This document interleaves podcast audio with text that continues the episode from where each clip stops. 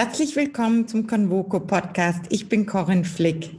Ich freue mich, heute mit Professor Stefan Koriot zu sprechen. Stefan Koriot ist Inhaber des Lehrstuhls für öffentliches Recht und Kirchenrecht an der Ludwig-Maximilians-Universität München. Guten Morgen, Stefan. Guten Morgen, Corinne. Ich freue mich, dass du Zeit hast für unser Gespräch. Lass mich gleich beginnen. Welche Gemeinsamkeiten siehst du zwischen der Finanzkrise 2008 und 2009 und der jetzigen Krise?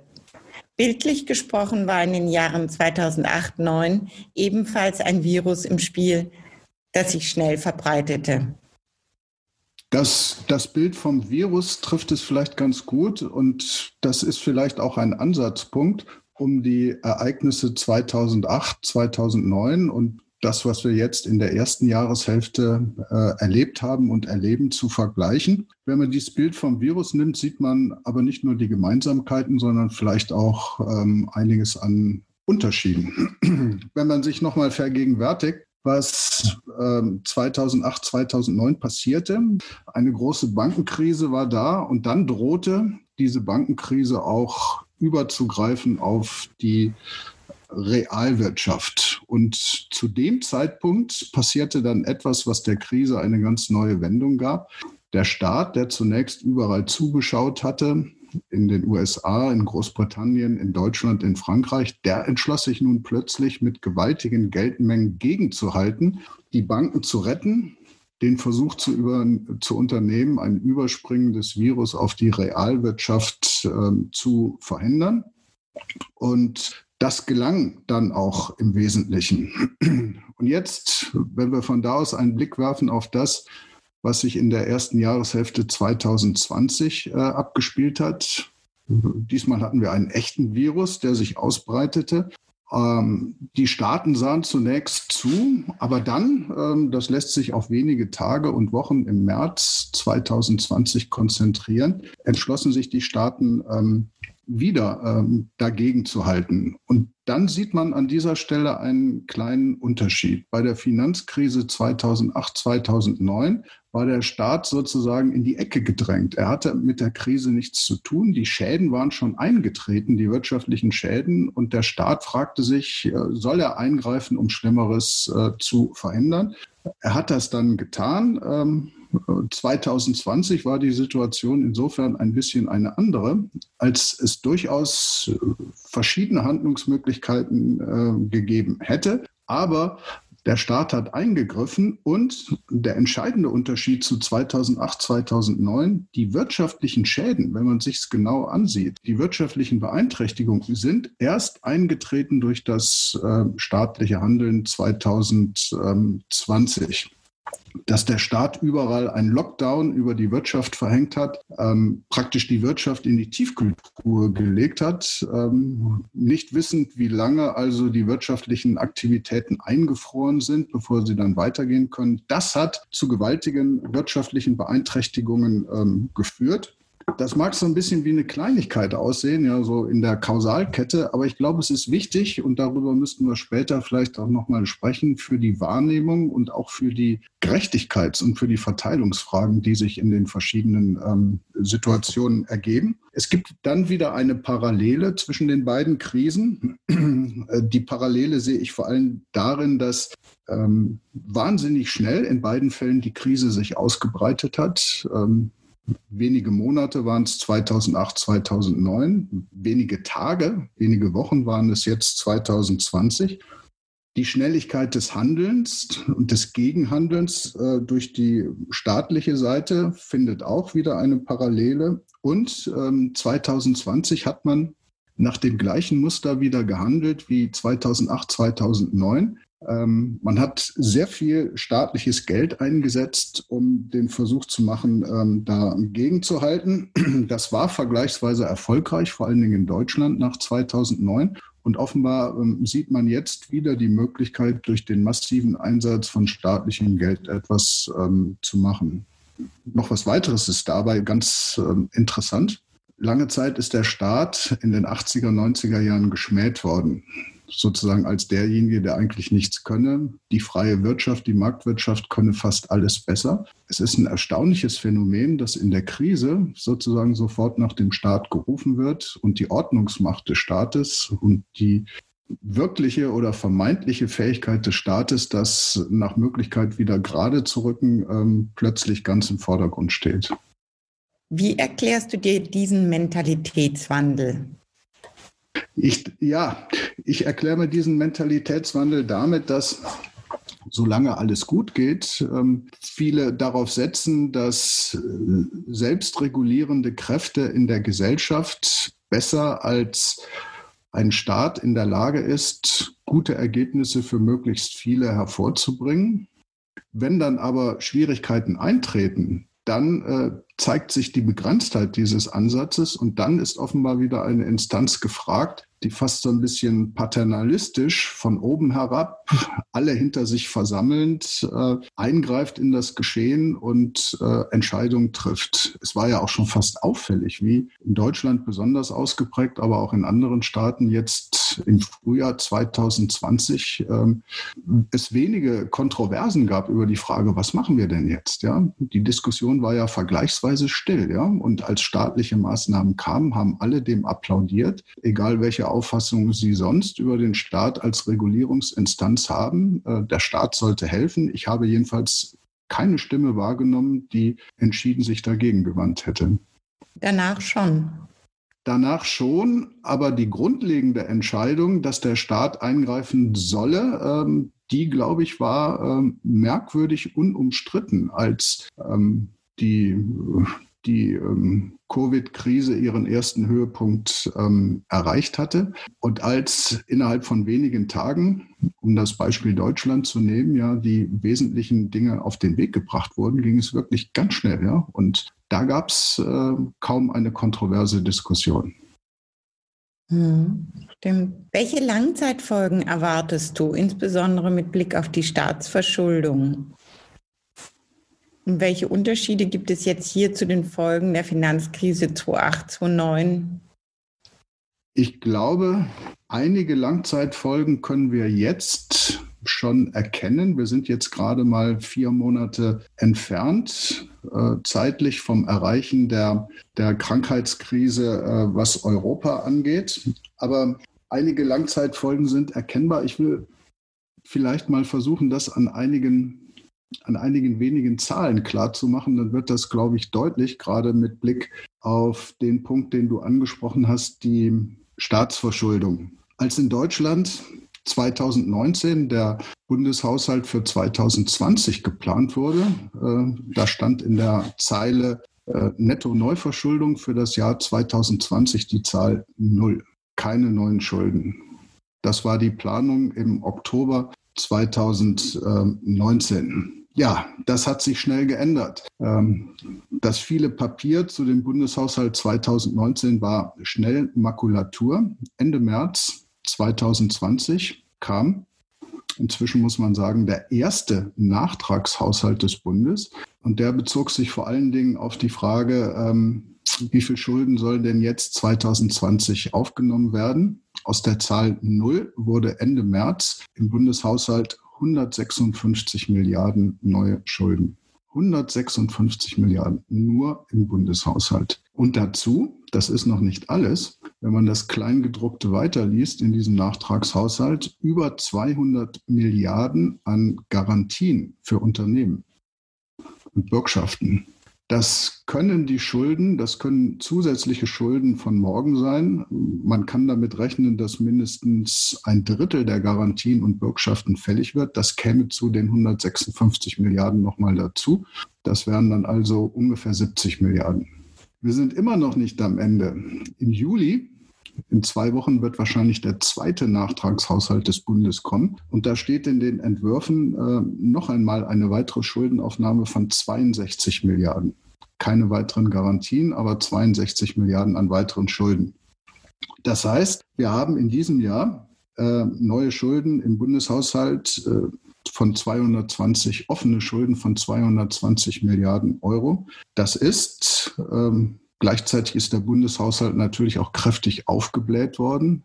der Ausgabenseite, aber diese 220 Milliarden sind mehr als ein Drittel des Bundeshaushalts. In diesem Jahr ist der Bundeshaushalt zu einem Drittel kreditfinanziert. Und die Neuverschuldung in diesem Jahr allein im Bund macht ein Zehntel der Verschuldung aus, die wir in den gesamten letzten Jahrzehnten aufgehäuft haben. Das sind ungefähr 2000 Milliarden Euro. Wenn 220 Milliarden Euro in diesem Jahr dazukommen, dann haben wir in einem Jahr ein Zehntel von dem draufgelegt, äh, was wir in den letzten 70 Jahren an Schulden aufgehäuft haben.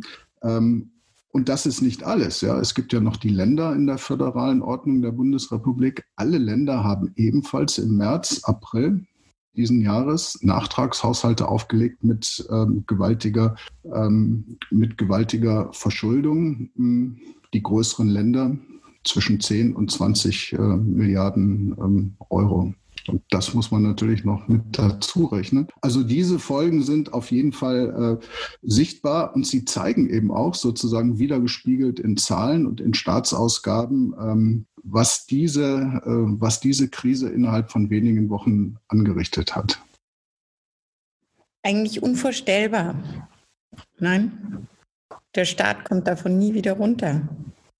Ja, er kommt davon nie wieder runter, aber ich, ich bin mir nicht so ganz sicher, ob man das unter diesem Aspekt, äh, ob man das unter diesem Aspekt diskutieren sollte. Die Frage der Tragbarkeit von neuen Schulden ist vielleicht beim Staat etwas anders zu sehen und etwas anders zu beurteilen, als in dem Fall, dass etwa ein Unternehmen für eine Investition einen Kredit aufnimmt, der auf jeden Fall irgendwann zurückgezahlt äh, werden muss. Wenn man Kriterien der Nachhaltigkeit anlegt und der Tragbarkeit, also die Frage, können wir in unserem Gemeinwesen uns das leisten, dann würde ich mit leichtem Zögern, Zögern schon, aber nur ein leichtes Zögern würde ich schon sagen, ja, wir können uns das leisten, vielleicht müssen wir das sogar. Wir können es uns leisten, weil im Moment jedenfalls durch die Niedrigzinsen diese, diese Schulden ähm, finanzierbar sind.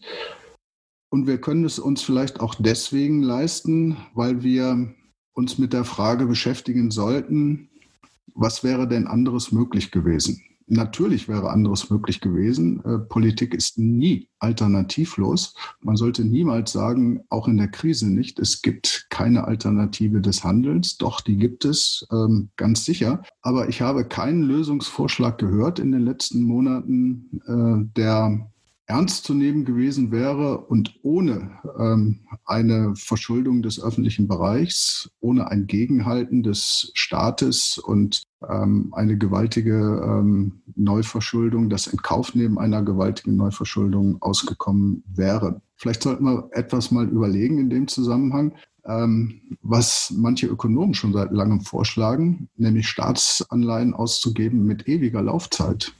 Also dass von vornherein die Frage der Rückzahlung in den Hintergrund tritt und stattdessen Anleihen mit ewiger Laufzeit so eine Art ständiges äh, Finanzierungsinstrument äh, des Staates sind. Ich kam auf die Idee, als ich las, was nicht im Bund, aber was in Nordrhein-Westfalen äh, sich die dortige Regierung und das Parlament zur Rückzahlung der neuen Schulden ausgedacht haben. Die haben nämlich eine Tilgungsfrist angesetzt von 50 Jahren für die Neuverschuldung des Jahres 2020. 50 Jahre Tilgungsfrist. Dass wir ungefähr noch zehn weitere Krisen in diesen 50 Jahren haben, das wird elegant umgangen bei dieser Tilgungsfrist von äh, 50 Jahren.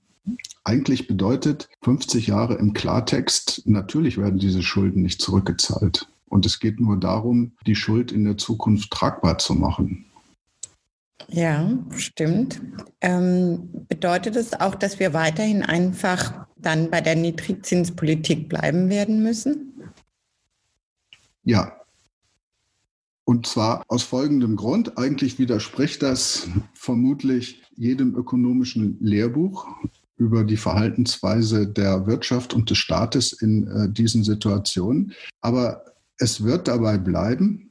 Es wird schlicht deswegen dabei bleiben, weil in Europa kein Staatshaushalt tragbar wäre, wenn die EZB von der Nullzinspolitik abgehen würde. Und in dem Zusammenhang sollte man berücksichtigen, in Deutschland geht es noch relativ gut.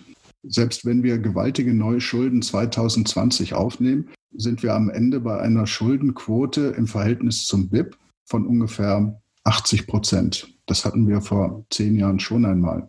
Wenn man sich die entsprechenden Zahlen vornimmt aus Frankreich, Italien oder Spanien, sieht es erheblich ungünstiger aus. Also äh, die Gesamtsituation in Europa für die EZB und die EZB schaut ja auf die Gesamtsituation in Europa, ist nur noch ähm, zu bewältigen, wenn man auf absehbare Zeit bei der Nullzinspolitik bleibt. Dass das gewaltige Verteilungswirkungen hat in der Privatwirtschaft und für die Privaten, das steht auf einem anderen Blatt.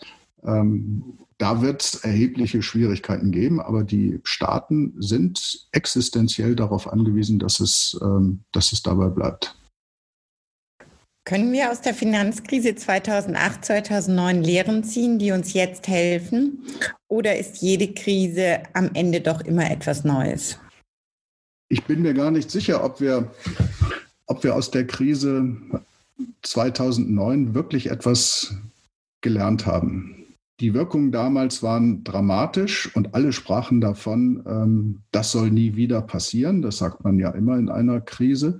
Und tatsächlich sind dann auch einige Maßnahmen ergriffen worden, die sich gegen die Krisenursachen, die damals offenbar wurden, richteten. Man hat die Bankenaufsicht verschärft, man hat die Eigenkapitalvorschriften ähm, deutlich verschärft. Aber da hätte sehr viel mehr passieren können und ähm, wie wirksam wir offenbar die Aufsicht über Banken und auch teilweise Unternehmen verschärft haben oder auch nicht verschärft haben. Das kann man ja gerade in diesen Tagen äh, sehen, wo alle wieder darüber diskutieren, ob die BaFin in Deutschland, die Bankenaufsicht, nicht auch erhebliche ähm, Fehler gemacht hat. Also es ist ein bisschen was gelernt worden aus der Krise von 2009, aber schon das bezogen auf die damalige Krise hätte, ähm, hätte deutlich mehr sein können. Es ist allerdings auch eine Konsequenz abgeleitet worden aus der damaligen Krise, bei der ich mir nicht so ganz sicher bin, ähm, ob diese wirklich richtig lag. Ähm, schon damals hat man mit viel Geld staatlicherseits versucht, die Krise zu bekämpfen. Und das hat man äh, ohne weiteres 2020 äh, wiederholt. Mit einem Unterschied allerdings, der dann für die Langzeitfolgen auch wichtig ist. Das zu tun und das in einem Umfang zu tun, der das, was wir 2008, 2009 hatten, bei weitem sprengt, war eine ganz bewusste Entscheidung. Ich glaube, diesen Unterschied muss man für alles, was Krisenbewältigung nach ähm, 2020 bedeutet, immer im Auge haben. Ja, das ähm, 2008, 2009 war in der Wirtschaft durch frei gesteuerte Vorgänge in der Wirtschaft der ökonomische Schaden da. 2020 war das anders. Der eigentliche ökonomische Schaden ist eingetreten, nachdem der Staat gesagt hat, wir legen die Wirtschaft in die Tiefkultur. Wir verbieten gezielt und großflächig ähm, wirtschaftliche Aktivitäten. Und ähm, das wird uns beschäftigen ähm, mit Blick auf die Frage, wie sieht denn irgendwann, wenn die Krise sich hoffentlich ein bisschen gebessert hat, wie sehen die Verteilungswirkungen aus und wie, wie sind, ähm, wie sind die Lasten zu verteilen? Eins allerdings haben wir, glaube ich, gelernt aus der Krise von 2008, 2009. Und das hat sich in gewisser Weise auch bewährt jetzt in den letzten Monaten. Wir wissen, dass Krise ganz allgemein bedeutet, entscheiden unter verschärfter Unsicherheit.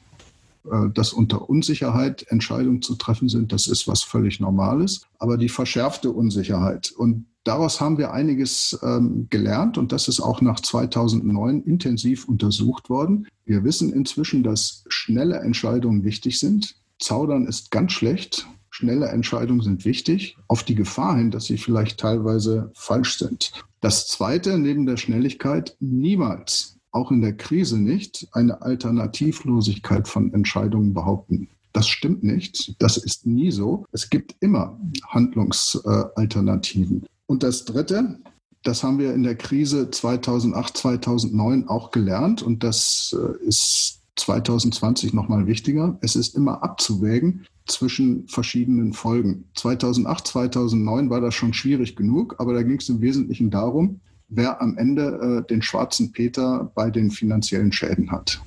Also wer trägt sozusagen den äh, Schaden? Und die Akteure in der Wirtschaft hatten die Neigung, sozusagen den schwarzen Peter verdeckt weiterzugeben, äh, in der Hoffnung, dass er nicht wieder bei ihnen ankommt. Ähm, ähm, das ähm, ist etwas, was 2020 ein bisschen anders aussieht. Wir haben plötzlich zwischen anderen Dingen abzuwägen. Es geht nicht nur darum, wer letztlich einen finanziellen Schaden trägt, sondern wir haben abzuwägen zwischen finanziellen Folgen und Gesundheitsgefahren, ähm, Lebenschancen ja? und auch Fragen der Generationengerechtigkeit.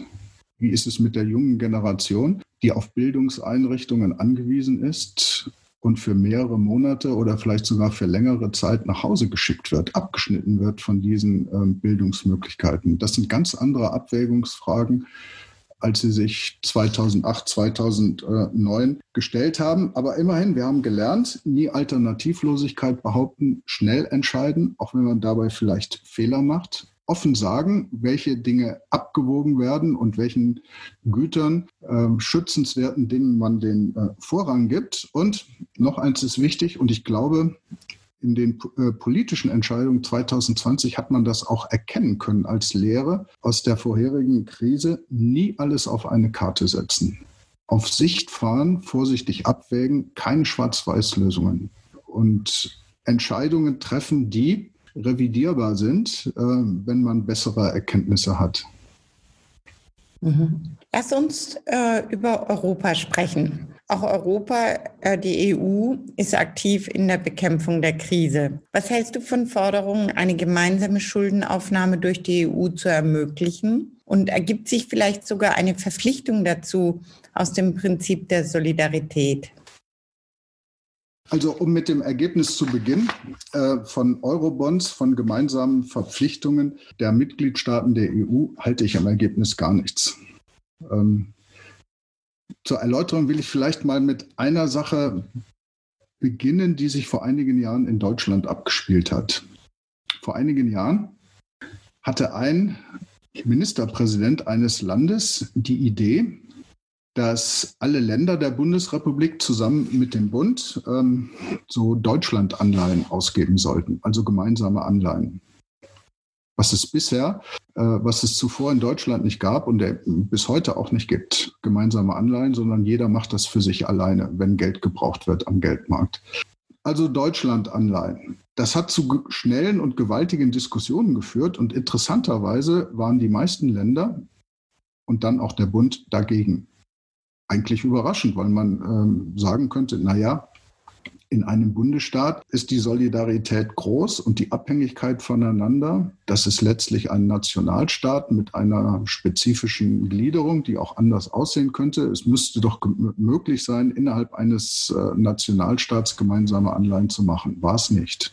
Obwohl die Vorteile und auch die Nachteile eigentlich auf der Hand lagen. Ähm, es gibt bei den Gebietskörperschaften in Deutschland, wenn sie Anleihen aufnehmen wollen, wenn sie sich verschulden wollen, schon Zinsunterschied zwischen den einzelnen Ländern, zwischen Bund und Ländern. Die hätte man vereinheitlicht. Einige wenige hätten etwas mehr Zinsen zahlen müssen. Das wäre aber beherrschbar gewesen und andere hätten weniger zahlen müssen. Aber schon das äh, warf ein gewaltiges Problem auf, das äh, nicht lösbar äh, war, äh, selbst in einem Bundesstaat. Wenn man das mal als Ausgangspunkt nimmt und von da aus nach Europa fragt, dann ist es so, dass der Zusammenhalt zwischen den europäischen Staaten ähm, erheblich geringer ist, dass die Verteilungswirkungen von gemeinsamen Schulden erheblich größer wären in der Europäischen Union.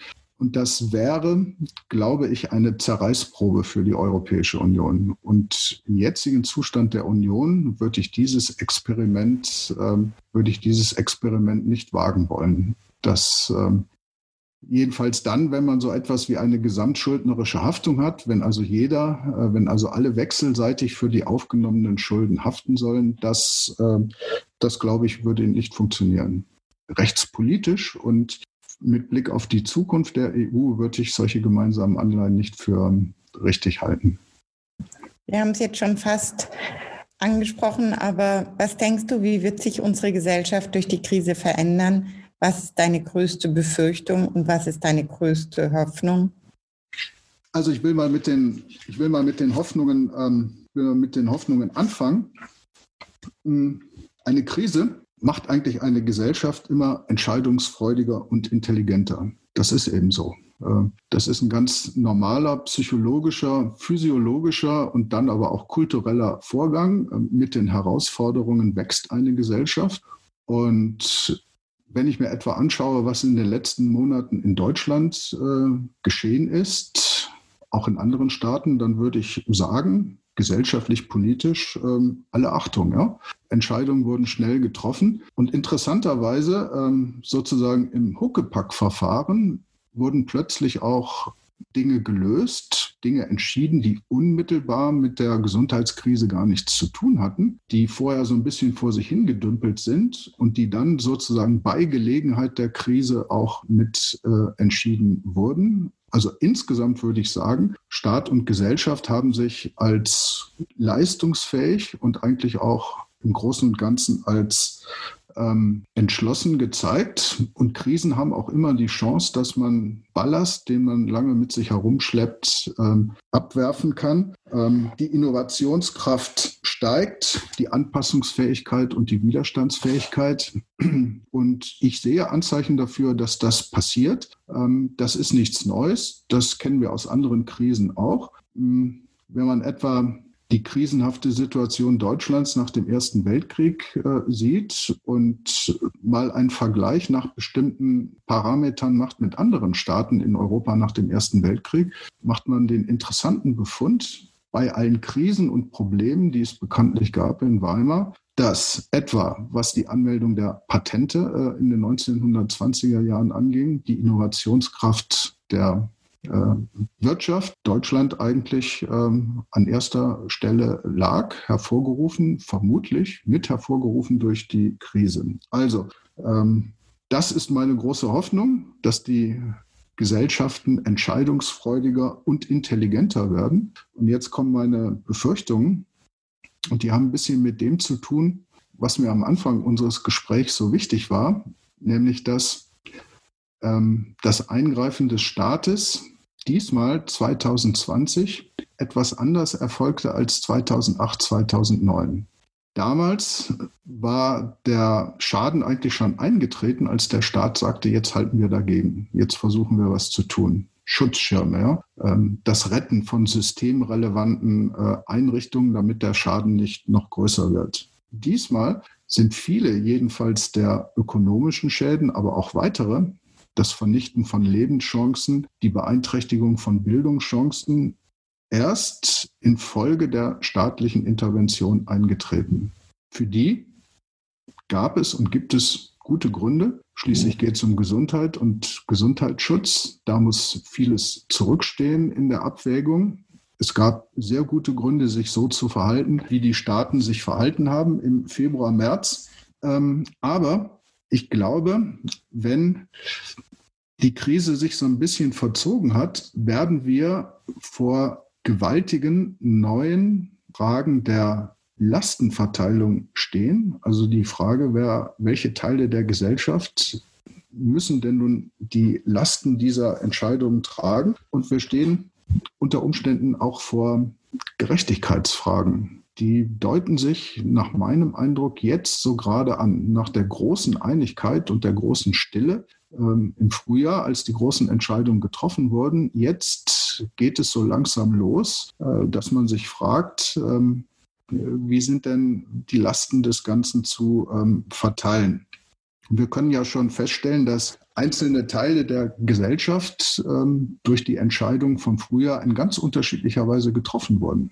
Dass Unternehmen, Selbstständige, Freiberufler sehr viel stärker getroffen wurden, etwa als Menschen, die im öffentlichen Dienst äh, beschäftigt sind oder etwa Rentner, dass Kinder, heranwachsende Menschen in der Ausbildung sehr viel stärker getroffen wurden als ähm, Erwachsene. Und ähm, daraus ergeben sich Fragen. Das muss irgendwie ausgeglichen werden. Unter Umständen muss es wieder so etwas geben wie eine Lastenverteilung oder einen Lastenausgleich. Und diese Fragen ähm, elementare Gerechtigkeitsfragen in einer Gesellschaft, die werden uns beschäftigen. Und Gerechtigkeitsfragen, Gleichheitsfragen sind für jede Gesellschaft immer das Heikelste, äh, was sie eigentlich zu beantworten hat. Und da sehe ich Schwierigkeiten auf uns zukommen. Und meine Befürchtung ist, ähm, dass uns diese Frage der, des Lastenausgleichs und die Gerechtigkeitsfragen nach der Krise ähm, in Schwierigkeiten bringen.